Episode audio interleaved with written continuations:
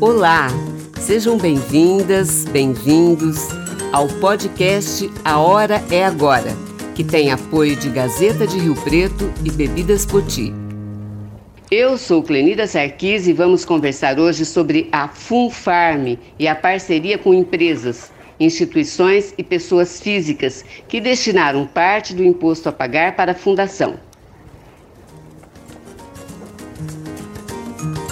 A FUNFARM, Fundação Faculdade Regional de Medicina, realizou dia 22 o evento Empresas Parceiras do Bem 2021, para apresentar investimentos de 20 milhões a serem feitos no complexo hospitalar. O segundo maior do Brasil, localizado em São José do Rio Preto, nestes próximos dois anos. A parceria que permitiu investimentos de 134 milhões nos últimos cinco anos, destinado ao Hospital de Base, Hospital da Criança e Maternidade, e também à unidade do Instituto de Reabilitação Luci Montoro. No Hospital de Base será instalada uma sala cirúrgica inteligente e adquirido mais um equipamento de ressonância magnética de última geração. Serão feitas melhorias em infraestrutura e novos equipamentos no centro oncológico e nas unidades de geriatria e cuidados paliativos. No Hospital da Criança e Maternidade, os recursos vão permitir a aquisição de equipamentos, mobiliários, materiais, insumos e contratação de profissionais para a unidade de terapia intensiva neonatal, para o Cardioped Brasil, Centro do Coração do HCM, o hospital também irá ampliar e aprimorar o seu projeto Acolher, o qual presta atendimento interdisciplinar a crianças e adolescentes vítimas de violência, suspeita ou confirmada. No Instituto Luci Montoro, as colaborações dos parceiros do bem vão viabilizar o projeto Reabilitação Profissional e Emprego Apoiado, que tem como objetivo capacitar as pessoas com deficiência por meio de cursos de qualificação profissional, promovendo ações e atendimentos em reabilitação física e possibilitando condições de adaptação, inserção e reinserção no mundo do trabalho. Desde o início do projeto de captação de recursos, a Funfarm já contou com a parceria de mais de 100 organizações empresariais, instituições e pessoas físicas através de destinação de impostos. O complexo é referência para o atendimento de mais de 2 milhões de habitantes dos 102 municípios pertencentes à Divisão Regional de Saúde de Rio Preto. E ainda, seus hospitais e demais unidades atraem pessoas de todas as regiões do Brasil e até da América Latina. Isso faz com que a Funfarm apresente números impressionantes, que a colocam entre os maiores complexos hospitalares do Brasil. São mais de 794 mil atendimentos por ano, feitos por 1.630 médicos e outros 1.700 profissionais da saúde. No total, a Funfarm possui 7.500 funcionários. HB, HCM, possui 1.102 leitos, dos quais 914 de enfermaria e 188 de UTI, e um dos maiores centros cirúrgicos do país, com 32 salas, onde são realizados mais de 43 mil procedimentos por ano.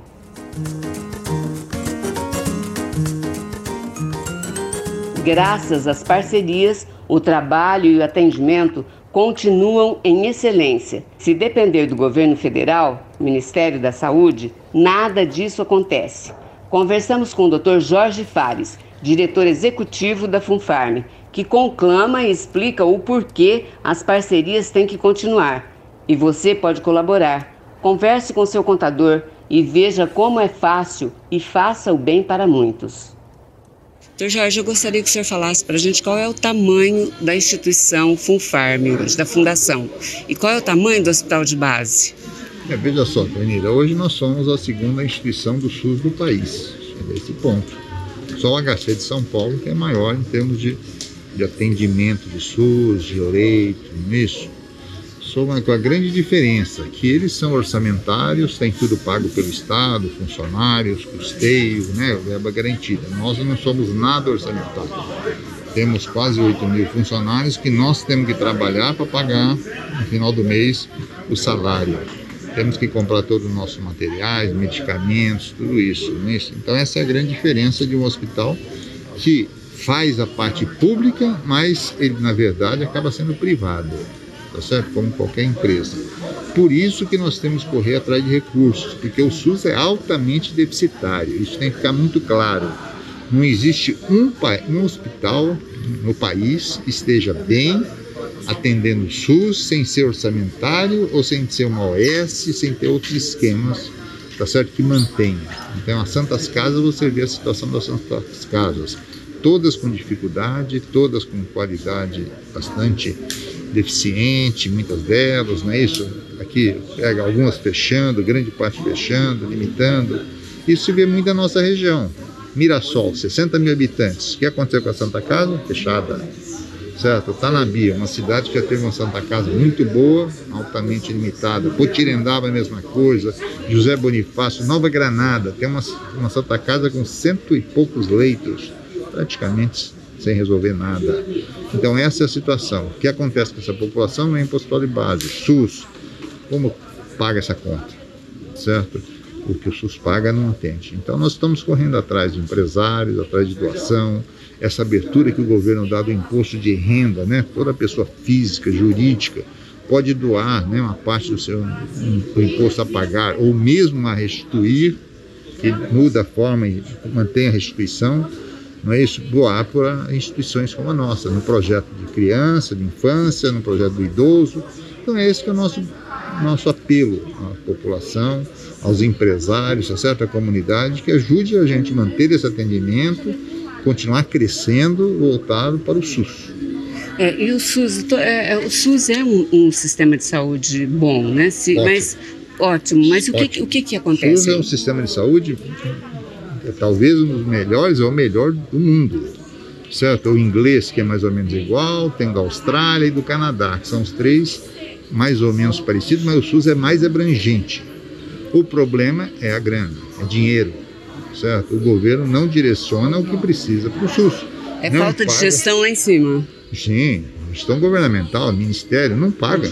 É o que eu citei aqui, faz uma apendicectomia, o cara chega com apendicite, paga 683 reais por um procedimento que, que envolve? Envolve o médico na emergência que faz diagnóstico, envolve os exames, envolve um ultrassom, muitas vezes a tomografia, envolve o centro cirúrgico, o cirurgião para operar, o anestesista, a enfermagem, o leito, a comida, tudo isso. Quanto paga? 680 reais. Você acha que é possível?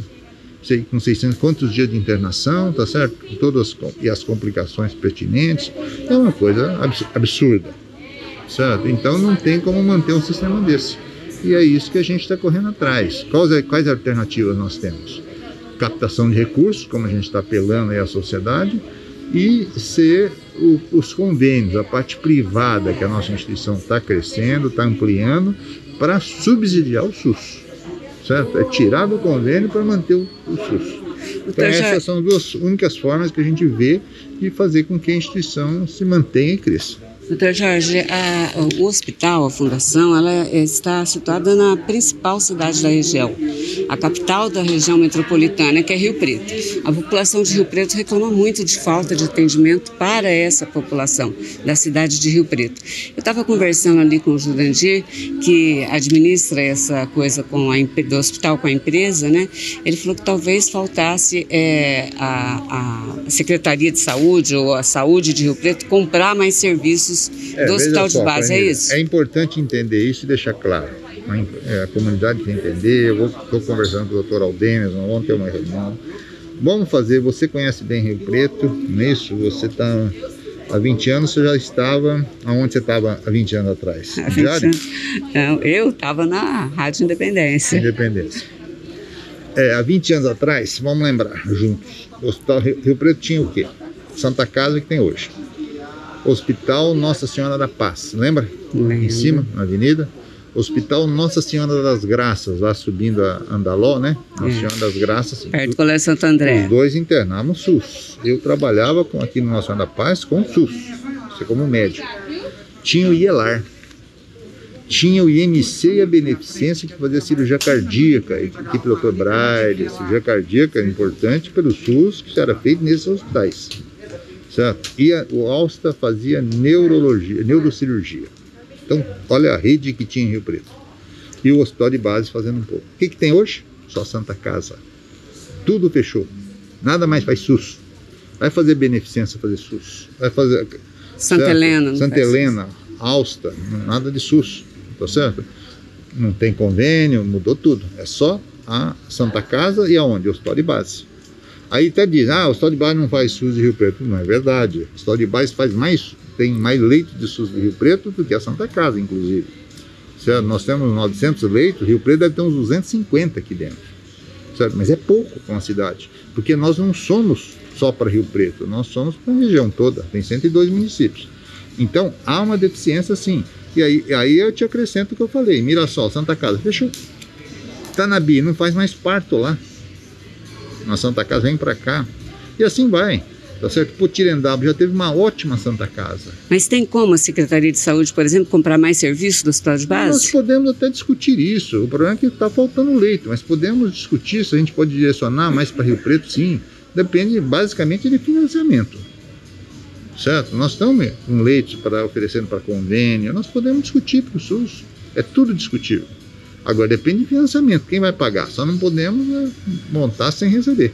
Aí a instituição não, não suporta. A instituição hoje tem uma saúde financeira boa. Está estável, mas está correndo riscos. Tá? Nos últimos tempos andou muito para trás. E por tá quê, doutor? Por conta disso. Cada vez uma demanda maior, certo? Uma demanda crescente de pacientes e não há financiamento. Nós trabalhamos com teto. O SUS nos deu um teto. É até aí. Se você fizer acima disso, você não recebe. E nós estamos fazendo assim. Tá e a população fica doente, né? E aí? A população fica doente. Isso que eu te falei de 20 anos atrás. Qual é a população de Rio Preto com toda essa rede? Quanto que aumentou de 20 anos na população de Rio Preto? Deve ter aumentado pelo menos 50 mil habitantes. Concorda? Você pegar? A rede murchou e a população aumentou. É esse o problema. Se aquele hospital que foi construído aí, que não está em funcionamento ainda, entrar em funcionamento, você acha que resolve parte do Eu problema? acho que vai resolver parte. Pena que está demorando, né? Mas vai ajudar um pouco, sim. Ortopedia, coisas de menor complexidade, cirurgias, talvez fiquem por lá. Pode ajudar, sim. Agora, emergência no hospital de base, chegou na porta e é atendido. Então, agora emergência é um problema. Não, nós estamos bloqueando, estamos vindo pela cross, a UPA não pode mais, porque vai lá na nossa emergência, é um caos certo? Corredor tudo cheio, pronto atendimento lotado. Então é um problema sério. Não dá para a gente ficar atendendo abertamente, a não ser um trauma, coisa que vem. Se estiver na UPA, tem que agora seguir pela PROS, que é a regulação do Estado. E está uma burocracia, está uma dificuldade, e nós não temos vaga de um modo geral. Tá? Triste, né, doutor? Oh, meu Deus do céu. Piorou muito em relação a 20 anos atrás. Voltamos na próxima segunda-feira, no Spotify, redes sociais e site oestepaulista.net. A hora é agora sempre com o apoio de Gazeta de Rio Preto e Bebidas Poti. Água é Levite. E olha só a novidade: água Levite em galões de 20 litros, com alça e tampa em rosca e nas cores azul e rosa. Bonito e prático por fora e saudável por dentro. Tem vanádio e pH de 9,38, uma joia rara entre as águas minerais.